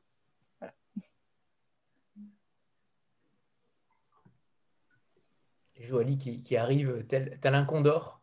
Euh. C'est beau ça. Non, mais je, voulais juste dire qu'en fait, on a, je pense que cette année, c'était, ça a été difficile pour plein de raisons parce que du coup, hein, ben, on avait forcément les cours à côté, il y avait, la Covid, il y avait le confinement, on a dû faire énormément de Zoom, c'était, c'était, beaucoup d'heures, euh, on va dire, euh, parfois qui étaient un peu difficiles hein, parce que chacun a sa vie, parce, que, parce qu'on n'était pas forcément tout le temps ensemble. Mais c'est vrai que ça nous a vraiment donné l'envie de, comme tu dis, enfin, de, quelque part d'être éditeur au point que vraiment, enfin, pour le groupe en tout cas euh, pougiste, on a vraiment envie de, continuer ensemble en fait par la suite et vraiment de, fonder notre propre maison d'édition. Et, et puis c'est un projet assez fou, enfin pour nous toutes, hein, parce que finalement on, est toutes quelque part, on a tout un peu notre spécialité. Hein, chacune, on, a, on, a, fait un petit peu de tout. Hein, le groupe Wells aussi. vraiment, chacun a fait énormément de choses. Euh, voilà, euh, différentes dans, dans, le milieu éditorial. Mais je veux dire, on a, ouais, effectivement, ça nous a tellement, tellement, tellement plu. On s'est tellement bien entendu que, euh, que ça, ça va être notre projet et on est, on est toutes, toutes excitées par rapport à ça. Et puis, c'est vrai que ça donne clairement envie de continuer dans le milieu éditorial et de passer nos nuits, nos nuits, nos nuits en fait à, vivre pour quelque part à vivre pour la littérature, hein, parce que là on, vit, on mange, on boit Liane de Pougy. Hein, en tout cas nous c'est ça et je suis sûre que les Wells c'est pareil. Euh, c'est vraiment euh, voilà c'est une super aventure. C'est une super aventure et ça donne envie de continuer dans l'édition. On sait qu'il faut être passionné. Par contre on sait qu'il faut être passionné quand on doit être dans l'édition. J'ai bien entendu, euh, il y aura potentiellement une maison d'édition euh, à vous quatre euh, du nom de la frétillance. C'est ça? Alors, ce serait un autre nom, on ne le dit pas là parce que franchement, on va peut-être pas vous gâcher la surprise et tout. Hein, on va... Mais vous allez voir, franchement, c'est culte. Le nom est culte déjà. Mais ce ne sera pas la frétillance, mais on n'en est pas loin. Hein. On n'en est vraiment pas loin. voilà. Et, et, alors, les autres, justement, est-ce que ça vous a Comment vous voyez l'édition? Est-ce que ça a changé votre vision aussi d'avenir euh, sur l'édition, votre vision euh, euh, ne serait-ce que culturelle? Les éditeurs sont souvent considérés comme les vilains petits canards du monde littéraire. on les voit rarement. c'est pour ça d'ailleurs que, ces rencontres existent. C'est pour les voir davantage. Et si on a David Vincent régulièrement, bah, ce sera avec grand plaisir, bien sûr, qui vient de, tomber. Mais, mais, mais, on aimerait les voir plus souvent. pour le coup, est-ce que vous avez est-ce que vous avez envie d'être éditeur aussi, euh, mais dans l'ombre? Clairement, c'est un métier de l'ombre. Est-ce que, ça vous, euh, est-ce que ça vous freine ou au contraire, vous vous sentez très bien dans l'ombre euh, à éditer des textes? Alors moi, j'avoue, je me sens assez bien dans l'ombre. J'aime pas trop parler en public, donc ça me convient bien. Après, oui, ça a bien, enfin, ça a quand même changé ma vision de l'édition puisque donc comme là, on est tous les huit et on parle tout le temps ensemble, cette année, on s'est peu vu. Bah, du coup, on a pu faire un peu euh, toutes les... On a pu voir toutes les facettes de, la maison d'édition et faire un peu tout. Donc moi, j'étais... Je m'occupais plus de la facturation, mais j'ai aussi un peu fait euh, bah, de la surdiffusion, évidemment de la correction sur le livre, tout ça. Donc c'était très intéressant de voir euh, tout ça. et puis, bon, moi, je, travaille plus dans la bande dessinée et c'est vers ça que j'aimerais me tourner. Mais du coup, c'était intéressant de voir du coup une maison d'édition aussi de littérature et euh, de voir un peu la différence aussi, puisque c'est pas le même fonctionnement euh, toujours. Et, puis, voilà. et donc, euh, voilà, c'était chouette. Très bonne expérience. Je pense que, je sais pas, on n'a pas entendu peut-être Tom, je crois que c'est le seul qu'on n'a pas entendu. De... Oui, je dois être le seul à pas avoir parlé jusqu'à présent, il est vrai.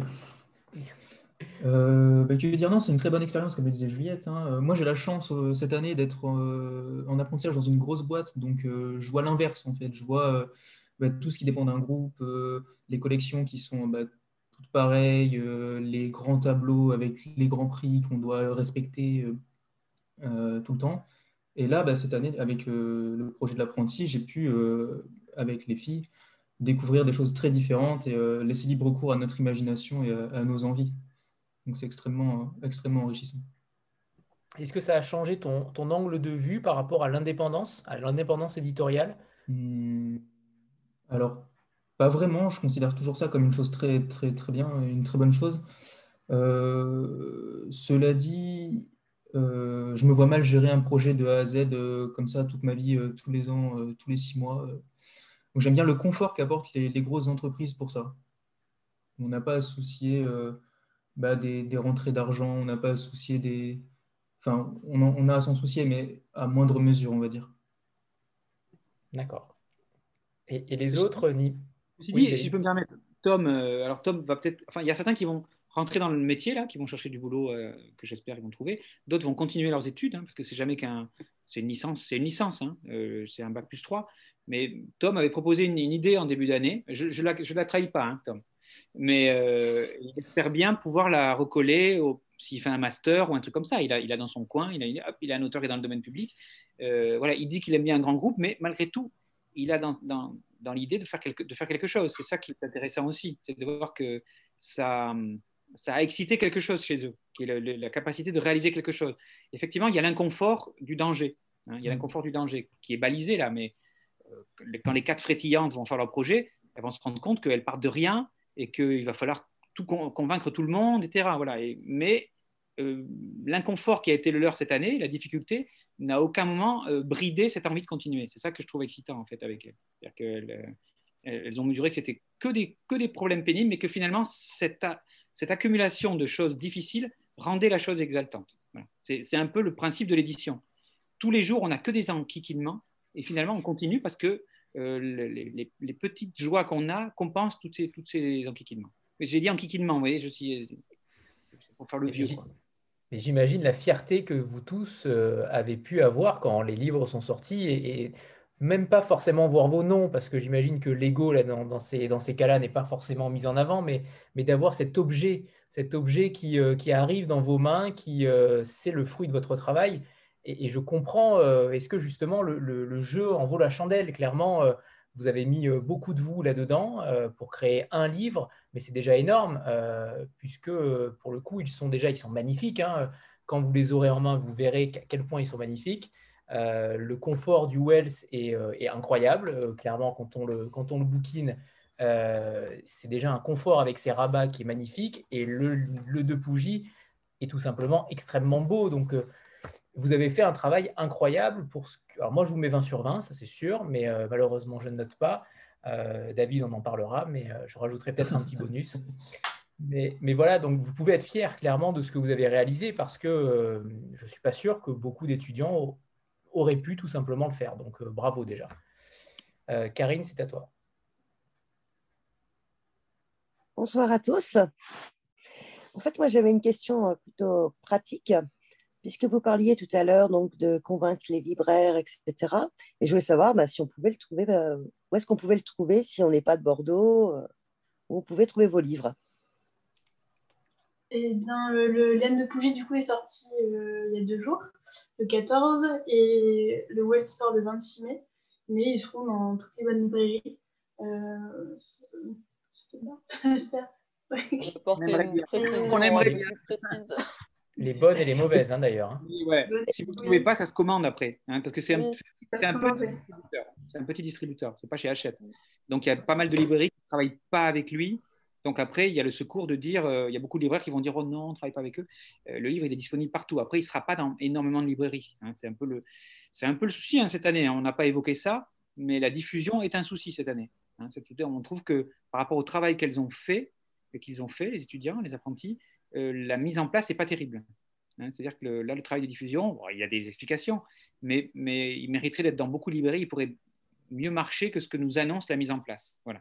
Donc effectivement, la question que vous posez, Karine, n'est pas absurde, c'est-à-dire qu'il est théoriquement en vente partout, il va être plus pratiquement euh, difficile à trouver. Voilà. Mais on compte sur le fait que si on parle du livre, euh, s'il se passe quelque chose qui a de la presse, que les libraires fassent l'effort de le commander pour le proposer à leurs clients. Et je vois là dans les conversations que Karine parle de, du site Place des Libraires, apparemment. Voilà, après, il est en vente par tous les canaux classiques. Hein. Alors, par exemple, il y a, des, Tom a été un peu choqué, il est allé à la FNAC à Toulouse et il n'a pas trouvé. J'ai dû pédaler en disant la FNAC, en ce moment, ne commande pas les livres des petits éditeurs parce qu'ils euh, n'ont pas envie, ça leur fait du tracas, ils ont une excuse toute trouvée avec le, avec le virus et ça leur permet de faire des économies d'échelle en ne commandant pas les livres des petits éditeurs. Hein, mais je ne parle pas que de moi, je parle d'autres éditeurs, que là, quand on leur a proposé les livres, ils, sucrent tout ça.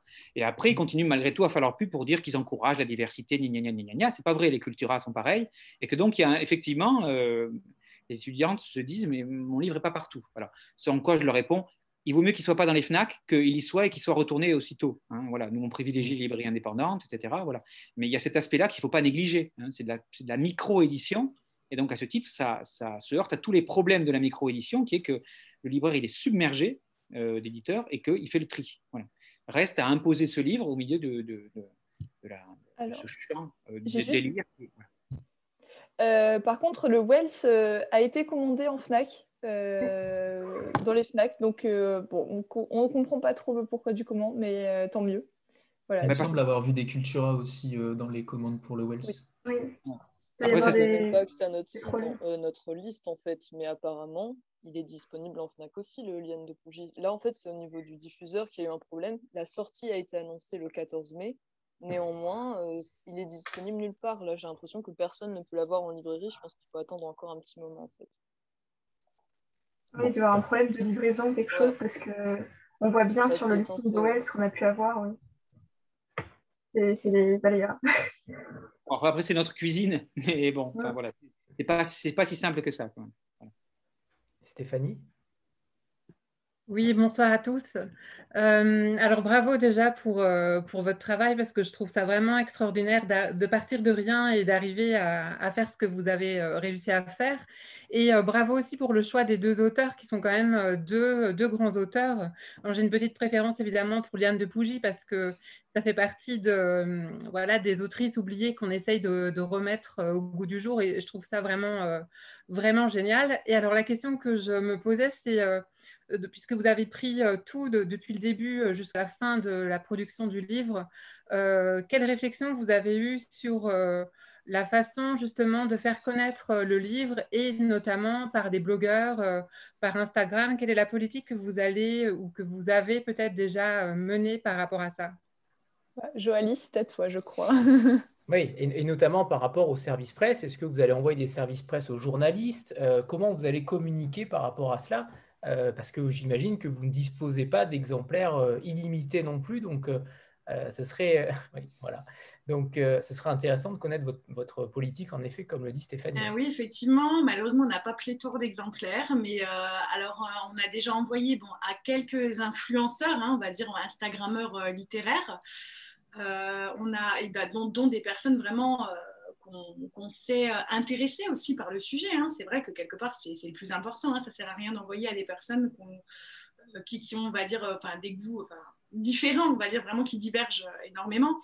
après, on, est très, on est très axé effectivement sur, sur des personnes, sur des journalistes, sur des magazines féminins féministe aussi, mais pas forcément parce qu'on n'est pas seulement dans une dimension féministe et qu'aujourd'hui ça prend vraiment énormément, euh, voilà, ça, ça, peut prendre tellement de sens en fait que voilà, c'est compliqué, sujet complexe.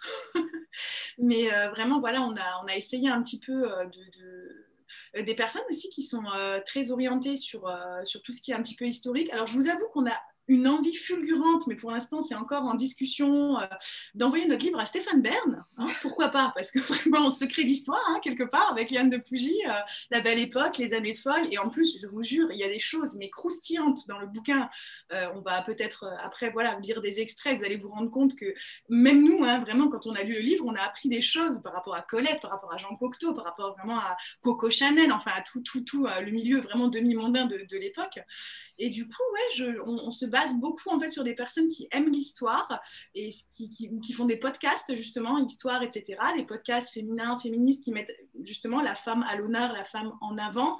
Et euh, voilà, et des magazines justement aussi particulièrement hein, des, magazines, euh, des magazines féminins. Mais c'est vrai que c'est un, un, gros travail parce que euh, ben, comme tout le monde, hein, on a des petits refus. Euh, comme tout le monde, euh, on a des surprises, je veux dire, où à, 2 heures du matin en Zoom ou sur Messenger, c'est euh, oh, vous devinez même pas qui c'est qui m'a répondu. Non, mais je vous jure, bon, je, ne vous le fais pas là, je vais pas tout vous raconter parce que franchement, si je vous raconte tout, non, non, je, voulais, je, tease, je tease. Mais je vous jure, c'est vrai, on a, on a des petits trucs comme ça où on se dit waouh, c'est dingue, il ou elle m'a répondu. Et alors là, eh ben là, je reprends mon fameux mot, c'est la frétillance ultime. Pour le coup, Stéphane Bern est frétillant, donc euh, je pense qu'il y a une chance, il y a une chance qu'il fasse un papier. On espère, on espère de toutes nos forces. Euh, parce que quand même, Stéphane Bern, quoi. Stéphane Bern. Après, on passe aussi par la presse. On a eu récemment un article euh, fait par la Dépêche du Midi, enfin par Bertrand Chaumeil, qui nous a fait une belle promotion et nous a rendu un bel hommage. Et puis aussi, on essaie de contacter par mail des librairies indépendantes pour essayer de de les séduire et voilà, de, qu'ils, acceptent de nous, de nous, vendre dans leur, dans leur librairie. Et je tiens juste à remercier enfin, rapidement quelqu'un qui est là, et je suis très émue que cette personne soit là, c'est Nicolas Houguet. En fait, que j'adore et que depuis le début, oh non, mais je sais qu'il va être perturbé pour cette intervention, c'est quelqu'un qui aime pas se mettre en avant en plus, mais vraiment, je, depuis le début, je lui parle de ce projet, il y a cru, je pense que je lui ai fait je ne sais pas combien de vocaux pour lui dire, écoute, Nico, qu'est-ce que tu en penses? Qu'est-ce que tu penses de Liane de Pougy? Est-ce que tu, voilà, euh, euh, cette femme, enfin, est-ce que tu trouves pas que vraiment, voilà, elle était pétrie de contradictions, mais en, même temps tellement intéressante et, et voilà, je, je m'excuse en direct pour ces messages et en même temps, je sais que voilà, ça nous a permis d'échanger énormément sur ça et sur tellement d'autres choses. Et je suis très contente en fait de, le voir. Je ne l'avais pas vu hein. depuis, euh, ça, fait, ça doit faire 10 minutes que je l'ai vu. Euh, et, puis ça me fait super plaisir en fait euh, qu'il soit là et ça fait partie des personnes aussi, bah, Stéphanie aussi, enfin il y en a plusieurs hein, d'entre vous, ça, ça, me fait trop bizarre en fait de vous voir là ce soir, vous imaginez même pas.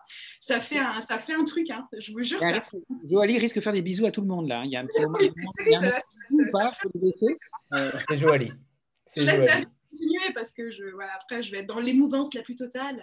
Je sais que ça n'existe pas, mais j'aime bien. Et pour le coup, tu as cette expérience-là euh, avec Instagram, justement, d'avoir des, contacts, d'avoir euh, euh, l'expertise particulière pour cibler les blogueurs, cibler aussi les journalistes. Donc, c'est un plus, clairement, de t'avoir dans l'équipe. Bah, en même temps, Anthony, on va pas se mentir, tu n'aimes pas non plus te mettre à mort en avant, mais c'est aussi beaucoup grâce à toi qu'on est là ce soir. Et bah, je t'en remercie, euh, mais tu t'imagines même pas, on était toutes contentes quand je leur ai dit, ouais, les filles, on va faire, les filles et Tom, évidemment, on va faire un reel. Enfin voilà, tout le monde était super content. Euh, enfin, on est. C'est un honneur. C'est un honneur de vous avoir parce que votre projet, il est, il est, il est fascinant en fait. Euh, c'est extrêmement rare et, et tout le mérite en revient au départ à David, mais c'est surtout, euh, tout simplement, chaque année, euh, ça fait deux ans que je, vous suis, l'année dernière c'était avec, euh, avec Kaela, mais pour le coup, ça fait deux ans que, je découvre ce que vous faites et c'est assez impressionnant en fait. C'est impressionnant de voir que ce projet-là match avec différentes personnes. bravo, bravo, quoi, bravo, tout simplement parce que vous faites un travail formidable et on a hâte déjà de voir les prochains que les autres étudiants vont nous préparer mais, juste bravo. Voilà, vous méritez euh, tout le bonheur du monde et surtout euh, d'être de futurs grands éditeurs ou autres, parce que euh, j'imagine que vous ne vous destinez pas tous à être éditeurs. vous avez peut-être, certains seront peut-être graphistes comme Elisa ou peu importe, mais en tout cas, vous, vous aurez en tout cas une, un panel un panel de compétences assez incroyable. Euh, et, bravo, David, de les avoir aiguillés là-dessus, puisque euh, ce projet-là, c'est un peu le, c'est le vôtre, hein, clairement. Donc, euh, Moi, j'allume la mèche, et après, honnêtement, c'est pas. C'était une belle mèche. Non, mais j'agite un peu, mais c'est effectivement, s'il n'y a, pas de répondant, il n'y aurait rien. Je pense que, très honnêtement, je ne fais pas grand-chose dans l'affaire. Hein. Je, rassure, j'aiguillonne, tout ça, mais c'est vraiment, vraiment leur projet. Hein. C'est-à-dire qu'à aucun moment, je, voilà, moi, je, je tiens vraiment à le faire savoir. Hein. C'est-à-dire qu'elle-même découvre en, avançant des, tas, de choses, des, contacts. Il y a d'autres éditeurs hein, qui les aident. Hein. Parce que pendant l'année, elle rencontre d'autres éditeurs. Il y a le moment de la quatrième de couverture qui est assez amusant parce qu'elles ont des cours là-dessus qui correspondent pas du tout à ce que, la façon dont je fais mes quatrièmes de couverture. Donc en plus, elles, elles entendent d'autres échos. Et c'est ça qui est intéressant. après, c'est vraiment leur projet. Et l'an prochain, il y aura d'autres personnalités qui vont peut-être arriver avec d'autres choses. Maintenant que le projet est mieux installé, il y aura peut-être un peu plus d'assurance de leur côté. Hein.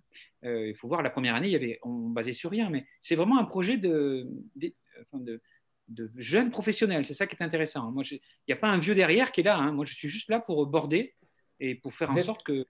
Vous êtes un petit peu l'éditeur des éditeurs, un peu comme un auteur gérerait avec l'éditeur. Ouais, mais même pas. Je pense même pas. Moi, je pense que vraiment, je suis, j'ai la clé du jardin et c'est eux, eux, qui font pousser les, légumes, quoi. Hein. Euh, c'est vraiment, c'est vraiment, vraiment ça. Euh, il y, a des moments où même j'étais même tenté de les laisser en roue libre. Alors, à un moment, il faut, il faut cadrer pour certaines choses, mais qui était. En roue libre, euh... Joali, ça doit être. Enfin, moi, je ne vous conseille pas. Hein. Je vous conseille pas trop de. Ouais. J'ai bien senti. C'est pour ça que les autres étaient souvent près d'elle pour éviter qu'elle parte en live, quoi, comme ils disent. Hein. Hein. Parfois, je les voyais quatre en zoom, elles étaient à quatre en zoom. Quoi. On aurait dit qu'elles avaient créé une sorte de communauté un truc un peu flippant, quoi. C'est pour ça qu'on les appelle on avait, Elle vivait en vase clos, enfin un peu flippante. Hein. Voilà, je préfère vous dire qu'il faut aussi les sortir de ça, quoi. Il faut que le livre sorte, il se vende parce qu'il euh, y a un vrai danger sectaire, quoi.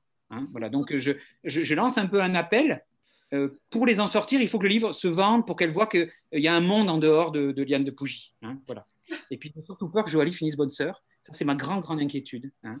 une sorte de conversion et qu'elle se rend compte, pour le modèle de Yann de Pougy, qu'il n'y a que la religion qui compte. Joali, non. Hein, on peut frétiller aussi sans la religion. Voilà, c'était un message que je voulais lancer devant tout le monde. voilà. Et Stom, pour Voilà, bon. C'était ton quart d'heure de gloire, euh, Joali. Voilà, euh, tu le mérites, tu le mérites euh, amplement.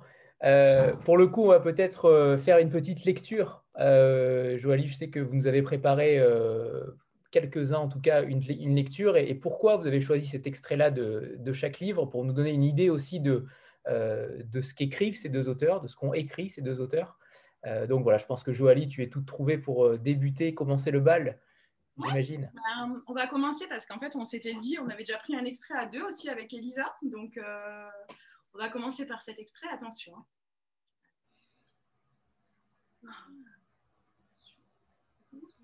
Ouais, là. ouais, non, c'était juste avant. on est prêt. Hein 1er juillet. Je viens de lire Ariane, jeune fille russe de Claude Anet, qui veut se faire passer pour dévergondée alors qu'elle est tout bêtement vierge, me rappelle un passage de ma propre histoire. À 18 ans, lorsque j'eus donné un coup de pied aux lois de la société et de la famille, poussée par mon avidité de tout connaître, par les événements de la comptabilité de mon premier mari qui ressemblait à celle de Lazarus, à 18 ans, je devins l'irrésistible passion, l'idéal, selon son mot, du marquis Charles de MacMahon. Un jour qu'il m'interrogeait jalousement. Mais enfin, ma chérie, à combien d'hommes as-tu appartenu avant moi? Je me mis à réfléchir, à compter sur mes doigts, à citer des noms connus, des noms de pays, des noms de crus fameux. Le vingtième qui me vint sur la langue fut celui de l'Ursalus. MacMahon, atterré, sursauta. Comment? Un tel de l'Ursalus? J'ai oublié le prénom. Parfaitement. Mais c'est mon beau-frère Je n'aurais jamais cru ça de lui Oh, tu sais, il fut un amant de passage, tout à fait de passage. L'Ursalus, avec César sérieux, couché avec une petite fille de 18 ans. Et toi? Oh, moi, moi ce n'est pas la même chose. Moi, je t'adore. Un peu interloqué, je continuais en cachant les noms. Le marquis suffoquait, pestait, rageait, souffrait. Au 42e, jugeant que j'avais bien produit mon petit effet, je m'arrêtais. C'est tout, c'est toi le 43e. Et je le regardais du coin de l'œil. Petite misérable. Je jubilais. Vicieuse petite créature. J'étais au septième ciel. Est-il possible, à ton âge, 43 hommes? C'est épouvantable. Or, j'avais connu mon mari, mon premier amant, le lieutenant de vaisseau Prenon, et le marquis de Porte. MacMahon venait tout simplement en quatrième lieu, mais je croyais bien plus chic de dresser toute une liste. Pour moi, pas de milieu entre la pureté et le dévergondage. Et ça, c'est exactement ce qu'il faut retenir de Liane de Pougy, pas de milieu entre la pureté et le dévergondage. Absolument, c'est ce qu'il faut retenir. Je me permets de vous lire un petit extrait encore, du coup c'est le mien, et puis après il y a toutes mes petites collègues, euh, je dis petites hein, parce que je suis la plus vieille, hein. euh, donc ils vont continuer. je voulais pas en parler, mais bon. du coup, où est-ce que l'on était? Oui, voilà, c'est ça. Alors là, en fait, on va savoir ce qui se passe concrètement parce que vous verrez, il y a une rivalité extrême entre Liane de Pougy et Colette. Et là, on va savoir à peu près ce qui se passe. Vous voyez, une beauté reconnue doit recevoir le cruel coup de griffe de la chatte Colette. Moreno me disait, alors que je fréquentais les Willy. Méfie-toi, mon lianon, Colette est vicieuse, mauvaise, envieuse. Elle jalousera ta beauté, tes traits, ta maison, tes perles, tes amis. Le jeune H, c'est Auguste Herriot, magasin du Louvre, dont elle devint quelques mois après la maîtresse. Elle essaya de s'en faire épouser. Le dépit lui inspira la vagabonde. Or, le non moins jeune G est devenu mon mari, et cela dure, n'en déplaise à Colette.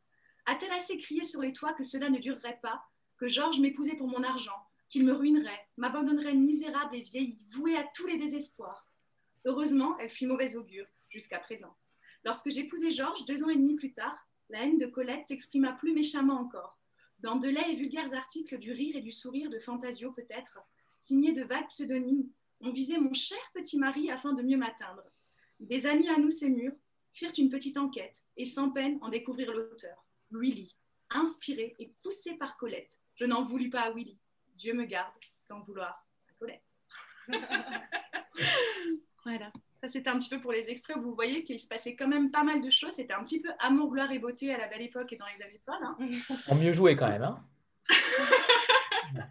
J'espère. alors, ensuite, alors, on va peut-être passer au Wells pour le coup, pour, euh, pour une lecture du Wells. Comme ça, on alterne euh, l'un et l'autre. Eh ben, du coup, je vais commencer avec euh, bah, un extrait de la première nouvelle du recueil, du coup, qui s'appelle L'étoile, qui a été traduite par Élise Tellier les voix répétaient les unes après les autres, elles se rapprochent. Et le télégraphe capta ces mots en cliquetant. Ils tremblèrent le long des lignes téléphoniques, et dans un millier de villes, des typographes crasseux manipulèrent les caractères. Elles se rapprochent. Dans des bureaux, des hommes qui écrivaient furent frappés d'une étrange prise de conscience et jetèrent leurs stylos. Dans un millier d'endroits, des hommes qui discutaient découvrirent la possibilité grotesque qu'impliquaient ces mots. Elle se rapproche. Le message se pressait dans des rues qui s'éveillaient, était crié dans les chemins figés par le gel de villages tranquilles. Des hommes qui avaient lu la nouvelle sur les bandes frémissantes des télégraphes se tenaient dans la lumière jaune des portes et criaient la nouvelle aux passants. Elle se rapproche. Des jolies femmes, empourprées et étincelantes, entendirent la nouvelle racontée d'un ton badin entre deux danses et feignirent un intérêt intelligent qu'elles ne ressentaient pas. Plus proche Eh bien, comme c'est curieux. Comme ces gens doivent être brillants pour découvrir des choses pareilles. Voilà. Parfait, parfait. Je ne sais pas si, si d'autres avaient des extraits à lire. Je oui, je peux vous dire un autre extrait. Allez, Juliette, parfait. La nouvelle qui porte le nom du, du livre, L'homme qui pouvait accomplir des miracles. Je l'ai voulu, tout simplement, et voilà. Est-ce un miracle, de la magie noire ou que sais-je encore? Qu'est-ce qui cloche chez moi? C'est ce que je voulais vous demander. C'est extraordinaire Et il y a une semaine, jour pour jour, je n'avais aucune idée que je pouvais faire ce genre de choses. C'est venu, venu soudainement. Je pense que j'ai une volonté hors du commun, c'est tout ce que je peux en dire. Pouvez-vous faire autre chose? Mon Dieu, oui, tout ce que vous voulez. Il réfléchit et se souvient soudainement d'un tour de magie qu'il avait vu un jour. Il pointa le vase de son index. Change-toi un bocal en poisson. Non, pas ça. Change-toi en bocal en verre rempli d'eau avec des poissons rouges à l'intérieur. Voilà, c'est mieux. Vous avez vu, monsieur Maydig C'est stupéfiant, c'est incroyable. Soit vous, êtes un, soit vous êtes un être exceptionnel, soit. Voilà. Je trouve que ça résume bien le. le ouais, parce que ce qu'on ne sait pas assez de Wells, c'est que c'est très drôle, souvent. C'est souvent très drôle. C'est pas, pas que la guerre des mondes. Hein. Les nouvelles insistent sur un côté très amusant. L'homme qui pouvait accomplir des miracles, c'est un type qui se rend compte qu'il a accompli des miracles délirants, tellement délirants qu'il est complètement dépassé par ce qu'il fait. il y a une grande drôlerie chez Wells. Et ça permet, euh, les nouvelles permettent de découvrir un peu cet aspect-là du, personnage, qu'on imagine toujours catastrophiste, etc. Il y a vraiment cet aspect très anglais, très britannique, de raconter des choses énormes, monstrueuses, avec toujours cette, très légère ironie. Voilà. Si je peux aider à vendre le, le livre. Merci. Euh, Nimue, Louise, Roxane? Euh, Je ne sais pas si vous aviez. Oui On n'entend pas, euh, pas Nimue. Moi, j'avais encore un, petit extrait de Wells à vous lire, qui est un peu plus frissonnant, qui est extrait de la nouvelle La Chambre Rouge, traduite par Roman Daleno. La Chambre Rouge, c'est un, un, inconnu qui a un jour passé une nuit dans une chambre dite et il n'y croit pas une seconde. Vraiment, pour lui, c'est des balivernes, des vieilles personnes qui sont dans le château écossais, qui lui racontent ça, ils sont complètement fous. Mais peut-être pas ce qu'il va penser. Peut-être tout va changer cette, cette nuit-là. Je dois admettre que quelque chose d'impalpable me dérangeait dans cette vieille chambre. Je tentais de surmonter ce sentiment. Je me résolus à effectuer un examen systématique des lieux et ne laisser rien à l'imagination. Dissiper les suggestions fantasmiques des ténèbres avant qu'elles n'aient raison de moi. Après m'être assuré que la porte était bel et bien fermée, je pus entamer ma ronde. Je fis le tour de tous les meubles, je soulevai les franges du lit et j'ouvris les rideaux en grand. L'écho distinct de mes pas résonnait, les bruits que je faisais paraissaient si étouffés qu'ils soulignaient plutôt qu'ils brisaient. Le silence pesant dans la pièce. J'écartai les rideaux et m'assurai que les fenêtres étaient bien fermées. Attiré par la chute d'une particule dessus, je me penchai en avant et regardai dans le conduit noir de la grande cheminée. Puis, essayant de conserver mon esprit rationnel, je déambulai et tapotai le lambris de chêne en quête d'une possible ouverture secrète. Mais j'abandonnai avant d'atteindre l'alcôve, je découvris mon visage dans une glace blême. Merci. On va peut-être. Voilà. Euh, Nimue et Louise, vous avez un extrait aussi ou pas? Je ne sais plus.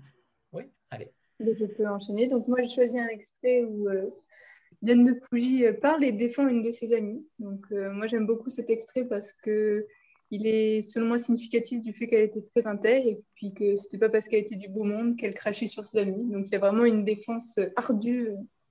Donc c'est l'extrait que je vais vous lire. Le matin, petite altercation dans la cuisine avec mon locataire. Je lui dis Louise Balti va venir me voir tantôt. Il me répond Balti, Dieu qu'elle est laide Je lui explique Comprenez-moi bien, Balti n'est ni belle ni jolie, mais elle a un tel chic, une telle allure une telle noire et blanche élégance, des yeux noirs si vifs, si brillants, si rieurs, une bouche grande peut-être, mais bien dessinée et contenant de si belles dents blanches, un rire si joyeux, si communicatif, une expression si fine, si tellement spirituelle, que lorsqu'on sait la regarder, on ne veut pas la trouver laide. Bon enfant, il acquiesça. En tout cas, princesse, vous savez bien défendre vos amis. Sur ce, nous fûmes un tour de parc et je lui cueillis une brassée d'iris pour sa femme. Donc moi, c'est un extrait vraiment qui me touche beaucoup. Parfait, parfait, merci. Et Nimue Moi, j'ai choisi un, extrait qui parlait du, pouvoir que les femmes exerçaient sur Liane, qui était une emprise totalement différente de, de ce qu'elle a pu avoir avec les hommes les hommes qu'elle a beaucoup euh, contrôlés et manipulés et les femmes qui étaient beaucoup plus libres dans, dans ce sens-là. Et c'est vrai que ces relations euh, lesbiennes ont été vraiment euh, des tiraillements pour elle entre de la, de la jalousie parce qu'elle passait son temps à, se comparer au, monde entier. Mais ça a été aussi de la tendresse infinie, de, mais aussi de la manipulation et beaucoup de vulnérabilité.